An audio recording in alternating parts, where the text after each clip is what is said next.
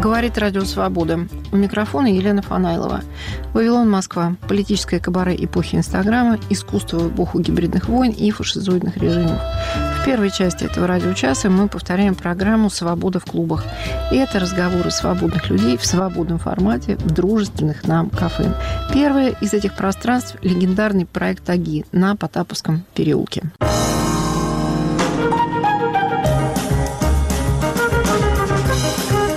Имперский синдром. Программа записана в августе 2008 года после военного вторжения России в Грузию. Уровень общественной поддержки действий российского правительства заставил аналитиков всерьез заговорить об имперском синдроме в России.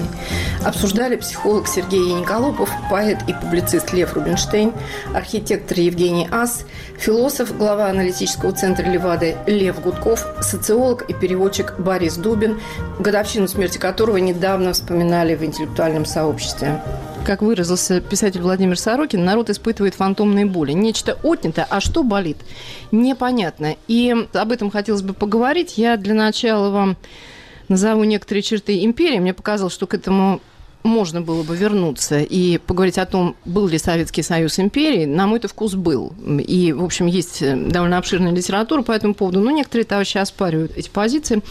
Но вот Империю можно определить как обширное по размерам и мощное по потенциалу государственное образование, состоящее из территорий, которые различаются уровнем и направленностью экономического развития, этническим составом населения, его историческим опытом, политическими традициями и другими признаками, которые находятся в более или менее жесткой зависимости от центра. При этом степень зависимости в конечном счете определяет сам центр. Но некоторые авторы говорят о том, что обязательно наличие имперского центра и периферии, территориальная экспансия от центра за пределы государства, циклический характер этого процесса и его остановка как признак загнивания. И также вот меня очень интересует такая вещь, как наличие общей универсалистской идеологии, в скобках религии, этика политического учения, которая оправдывает претензии на глобальную гегемонию, а также многоэтничность и наличие государствообразующего этноса. Ну вот более или менее такие вот имперские признаки.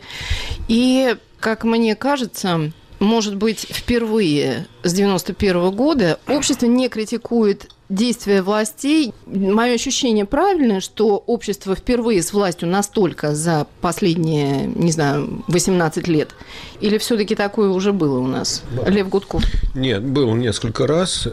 Первая вспышка – это было антиамериканизм весной 99 -го года, резкий подъем и консолидация – и одобрение действий властей, в частности, там, Примаковского, этого разворота над океаном. Это когда э, Соединенные Штаты... Начали э, бомбить, бомбить Сербию, да. Угу.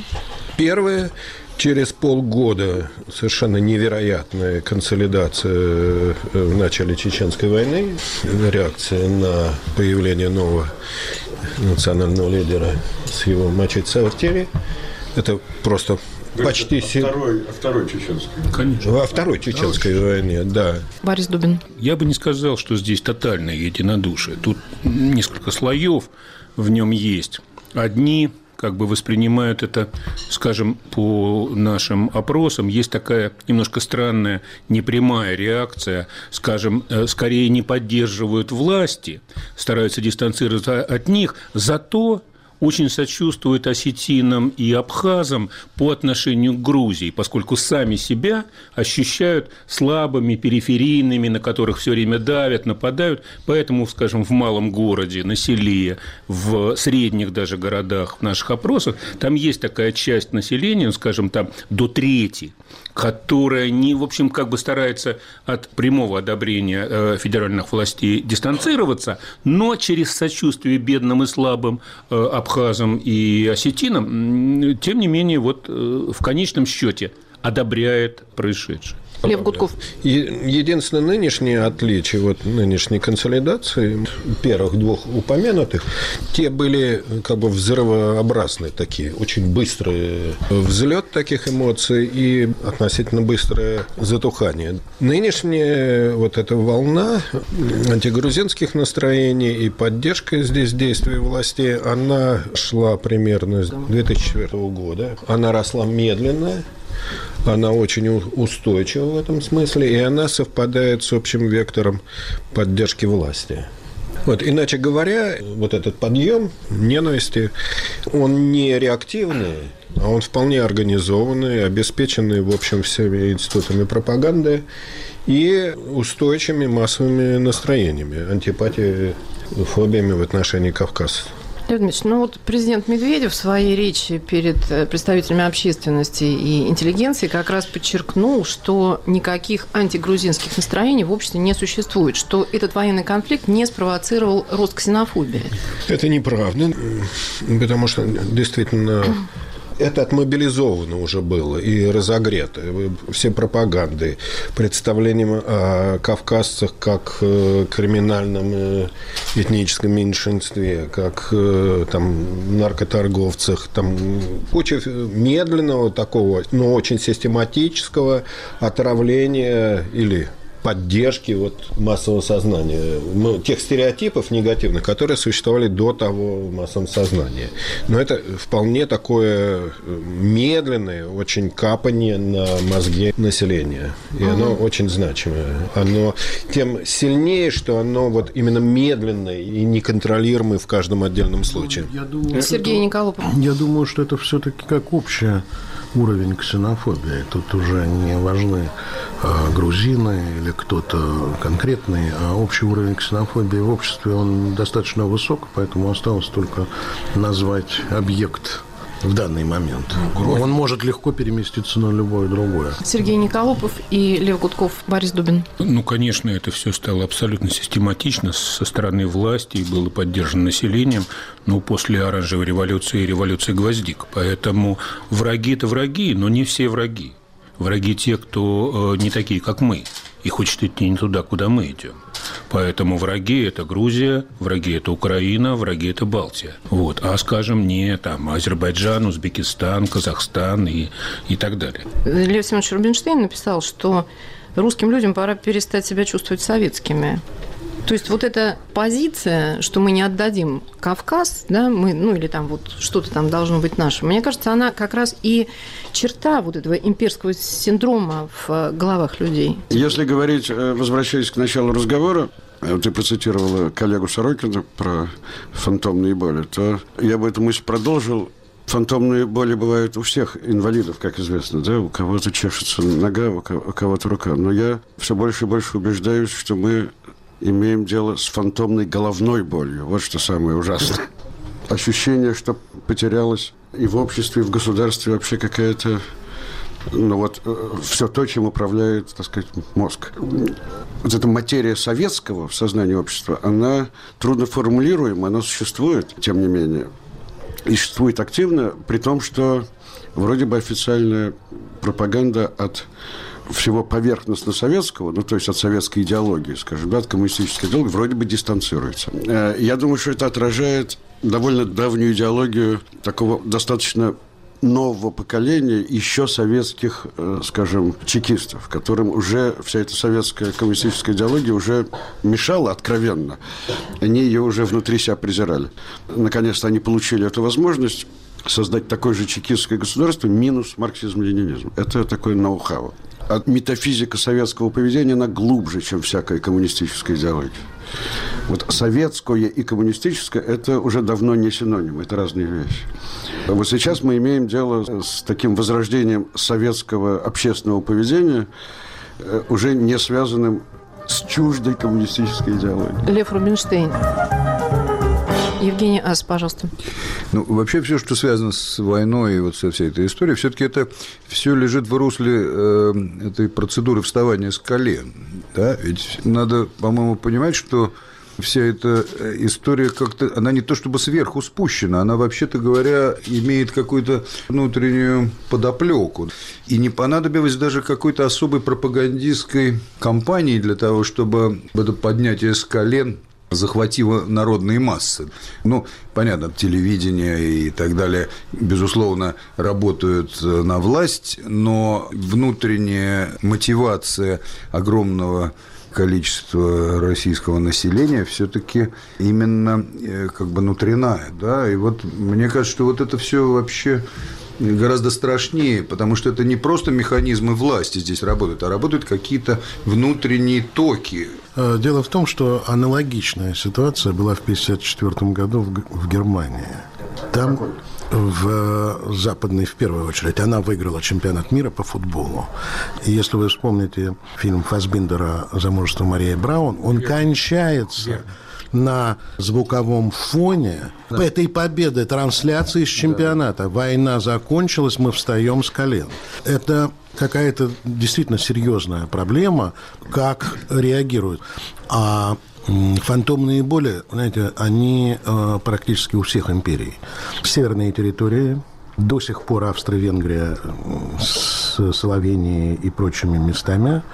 И э, что самое печальное, может быть, в нашей истории, то, что мы хотим ее обрывать на 17-м. У меня-то ощущение, что продвижение некоторых наших границ во многом было построено на фантомных болях Российской, Российской империи. империи. И это беспрерывная империя. То есть вот в этой части там идеология действительно в какой-то момент стала просто никому не нужной. Вот когда границы продвигались, не в идеологии было Но... дело. Сергей Николопов, спасибо. Борис Дубин?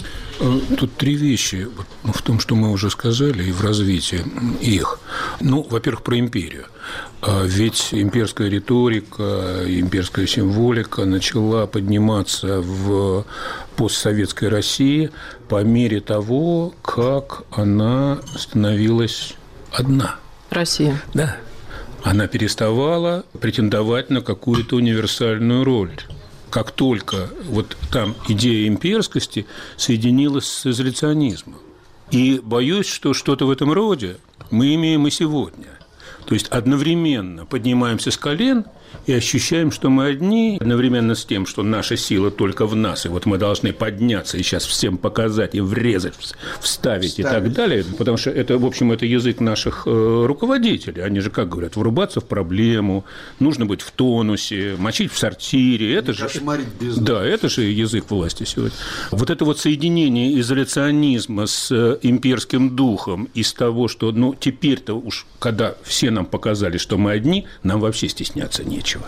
На кого нам еще смотреть-то? Вот сейчас мы поднимемся и всем это дело покажем. У меня ощущение, что это уже вот к разговору не столько об империи, сколько о человеке, с которым мы вот советским, постсоветским 20 лет, значит, возимся в нашем э, центре, что э, что-то произошло, и то, что мы ловили как советское, перешло на какие-то другие уровни в самой структуре человека. И в этом смысле и это, конечно, и э, Лена здесь права, это симптом продолжающегося распада, но в то же время боюсь, что это начало какого-то нового и крайне неприятного, тяжелого витка, из которого, я не знаю, будет ли выход и сколько этот выход будет стоить. Борис Дубин, Лев Гудков. Мне кажется, что это не новый виток, а продолжение, в общем, очень давней линии такой. Давайте э, вернемся все-таки, когда произошла замена коммунистической риторики на русско-националистическую. Она произошла не в 80-х годах и не в 90-х, а вообще говоря, э, в конце 60-х, начале 70-х. Сразу после... Если не в конце 40-х, если на то пошло. Ну, да, тогда понятно. еще советское, там, великодержавное, э, оно было, еще коммунистическое. Великий русский народ тогда. Через 20 лет вы будете при коммунизме, там это еще было. Нет, я говорю про поздний сталинскую. Про, про, ну, про, про сталинскую это тогда, конечно, было. Но важно, что она никуда не уходила. Она как бы шла по низу. Но вспомните наш современник, молодую гвардию, когда это начало формулироваться уже как некоторое течение. И именно ощущение вот этого гниения, этой идеологии ну, и новой миссии, она начала замещаться на восстановление собственных традиций, возвращение к почве, к корням, о превосходстве русских над всеми остальными. Ну, пока это еще было оппозиционно, потом это уже после перестройки оно стало почти э, доминирующим течением. Русские э, со своей исключительностью, со своей особой ролью должны иметь право Появилось это вот постепенно вместе с ростом ксенофобии, внутренней низовой, усилением ее, начало утверждаться представление о праве русских на особые привилегии, на особые позиции, на иерархию этносов в этой империи. Видимо, в самой культуре нету таких ценностных позиций, представлений всего коллективного целого, иначе через э, код власти, код доминирования. Просто целое иначе не представляется. Нет таких оснований оснований, по которым мы могли бы представить общность исключительно как через код власти, код насилия, код демонстрации силы. Нужен ли здесь э, внешний партнер? Нужен враг, противник, по отношению к которому это можно было продемонстрировать. Имперский синдром. Разговор после военного вторжения России в Грузию, 2008 год. Евгений Ас. У меня скорее вопрос, чем ответ. Ну, отчасти, может быть, это и утверждение, потому что ведь все-таки Россия вне имперского своего существования, будь то досоветское и советское, она не существовала. Это норма существования России. И наше все, Александр Сергеевич, например, Федор Михайлович и так далее, и так далее, были вполне себе имперскими людьми. На них мы и воспитаны, вообще-то говоря. И вот этот вот короткий период, э, собственно, с Беловежского соглашения, который, собственно, обозначил постимперское существование России, вообще очень короткий.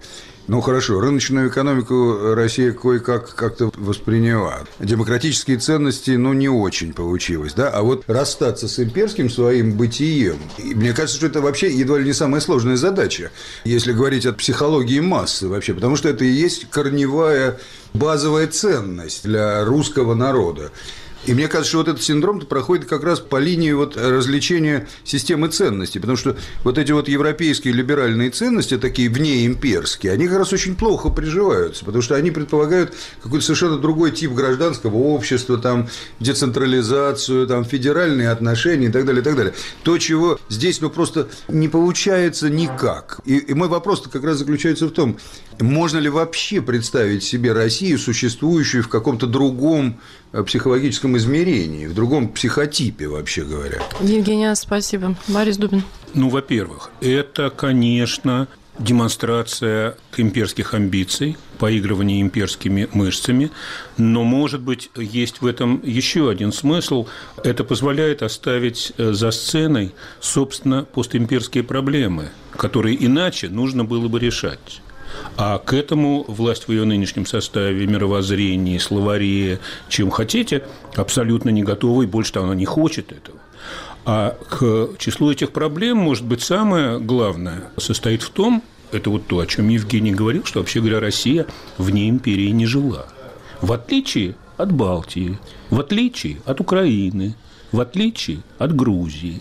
И вот здесь, мне кажется, тем временем, как Россия при Советах полностью отождествляла себя с империей, на окраинах России в это время, вообще говоря, росли другие кадры. И когда они выросли, вот тогда Россия впервые почувствовала, что а у нее-то ничего такого нет. Надо что-нибудь такое быстро вынимать из кармана. Вроде корней русского народа, черных досок э, на севере, которые все стали собирать, и так далее, и так далее. Вот, мне кажется, тогдашний звонок конца 60-х, 70-х годов, Брежневский, говорил об этом. Оказалось, что у республик-то, кроме этого, еще что-то есть, и некоторые из них явно готовы к неимперскому существованию, а у России просто ничего в этом смысле нет. В этом плане Россия не нарастила себе других кадров, людей по-другому думающих, людей по-другому представляющих себе вообще существование, что было почти что естественно, скажем, для людей из э, стран Балтии. И когда они там в 89 году появились в Дубровнике, я впервые тогда увидел вот фильмы о поющей революции и так далее, я просто увидел других людей. У них э, выражение лица было другое. Они по-другому друг к другу обращались. Другой тип политика пришел тогда из э, стран Балтии. Другой человек. И в этом смысле действительно это некоторое бремя, из-под которого непонятно, выйдет ли Россия, потому что, вообще говоря, не видно ресурсов, которые могли бы в этом смысле помочь. Борис Дубин, спасибо. Лев Рубинштейн. В Европе, кроме России, были другие империи. И мне интересно, как они справлялись вот со своим этим постимперским синдромом. Как этот вопрос решили британцы, австрийцы? Лев Гудков. На другую тему отвечу. Вообще говоря, был период недолгий, когда в массовом сознании имперские комплексы просто были опрокинуты. Они не ушли, они получили другой знак. Это период 89-93 года. Одобрение выходом самоопределения всех республик, и очень высокий уровень поддержки за половину, и поддержка вот этих национальных движений, осуждение всех силовых акций, очень Которых сильная... тогда было немало. Да, реакции на Вильнюс, на Ригу, Рига, на Тбилиси. Тбилиси. Очень Саперные острая была, да. И очень резкое нежелание силовым образом решать вот, политические, национальные и прочие проблемы. И вообще внутренний запрет на использование силы. Но это было именно вот тот период, когда все перевернулось, когда было ощущение катастрофы, развала общего.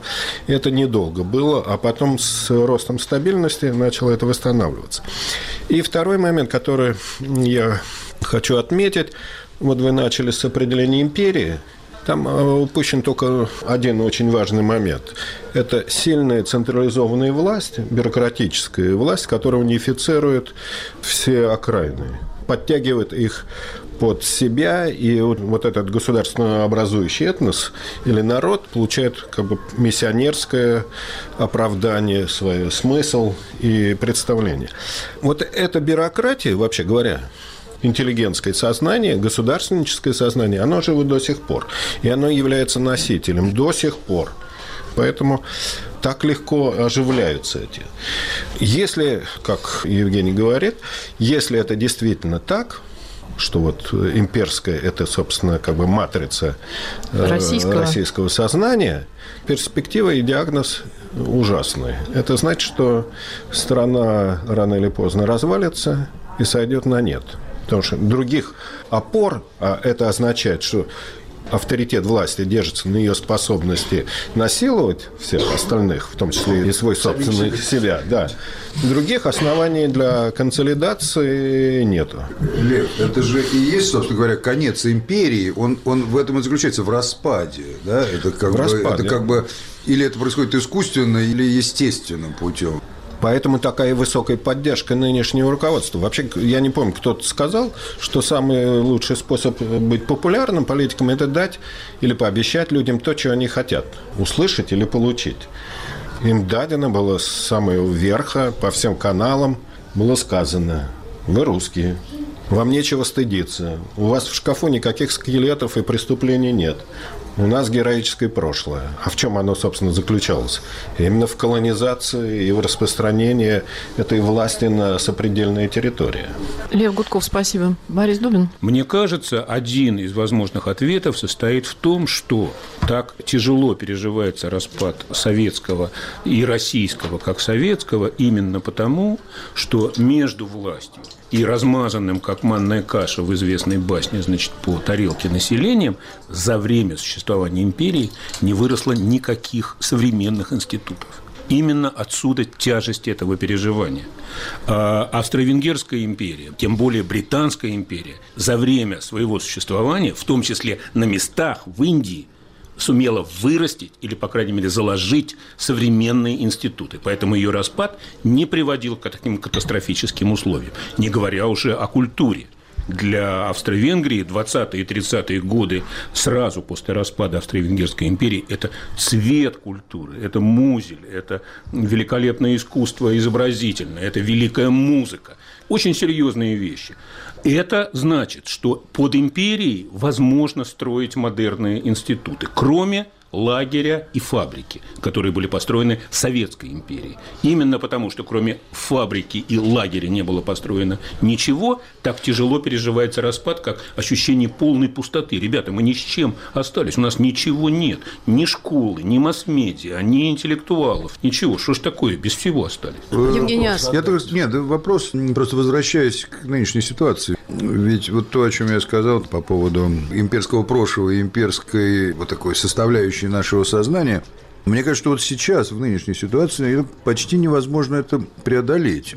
Вот это, мне кажется, самое, самое ужасное, потому что вот то, о чем Борис говорил, относительно, там, скажем, институтов, которые могли бы препятствовать или каким-то образом способствовать адаптироваться к э, разрушению империи, Сейчас все, наоборот, задушены и уничтожены. То есть даже установление вертикали власти, собственно говоря, является чисто имперской структурой. Э, Даже те минимальные зачатки какой-то там федерализации, да, и какой-то там невозможности самоопределения на местах, да, фактически задушена, и таким образом это вообще практически Римская империя во всех ее лучших проявлениях. Поэтому у меня вообще очень драматическое какое-то ощущение происходящего в этом смысле. Я не понимаю, есть ли какой-то механизм, который бы мог препятствовать нарастанию этого имперского синдрома. Евгения Сергей Николопов? Ну, э, я бы все-таки хотел вернуться вот к развалу других империй, потому что это все-таки некая модель.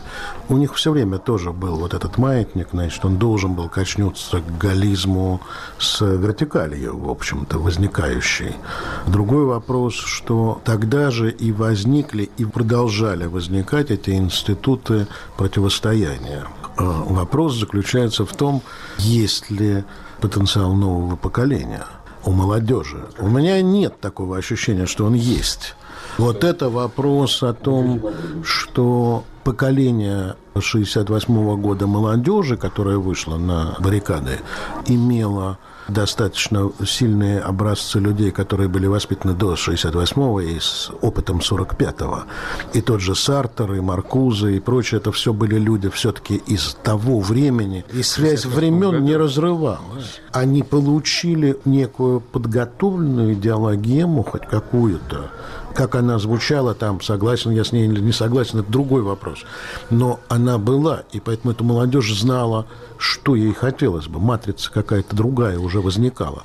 А когда этого нет, то вот возникает проблема, которая, да, похожа, и я не так благостно воспринимаю, вообще говоря, существование окраины. Они, конечно, там боятся большого, но и свои проблемы будут пережевывать, потому что фашизм у них будет и, по-видимому, уже есть. Но это не такой уж легкий путь в Европу. Нельзя перескакивать в одночасье. Надо пройти еще некую вот такую утрированную национальную гордость. Имперский синдром. Разговор после военного вторжения России в Грузию 2008 год. Панайлова, Вавилон, Москва. Свобода в клубах. Слушайте нас в эфире и на сайте Радио Свобода. Подписывайтесь на наш Фейсбук, Телеграм-канал и Инстаграм.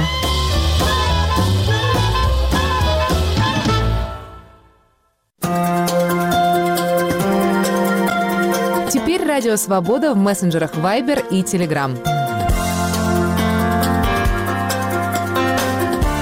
Свободные системы обмена сообщениями мгновенно познакомят вас с точными новостями и новыми публикациями «Свободы». Эпоха свободной информации. Каналы «Радио Свобода» в мессенджерах Viber и Telegram.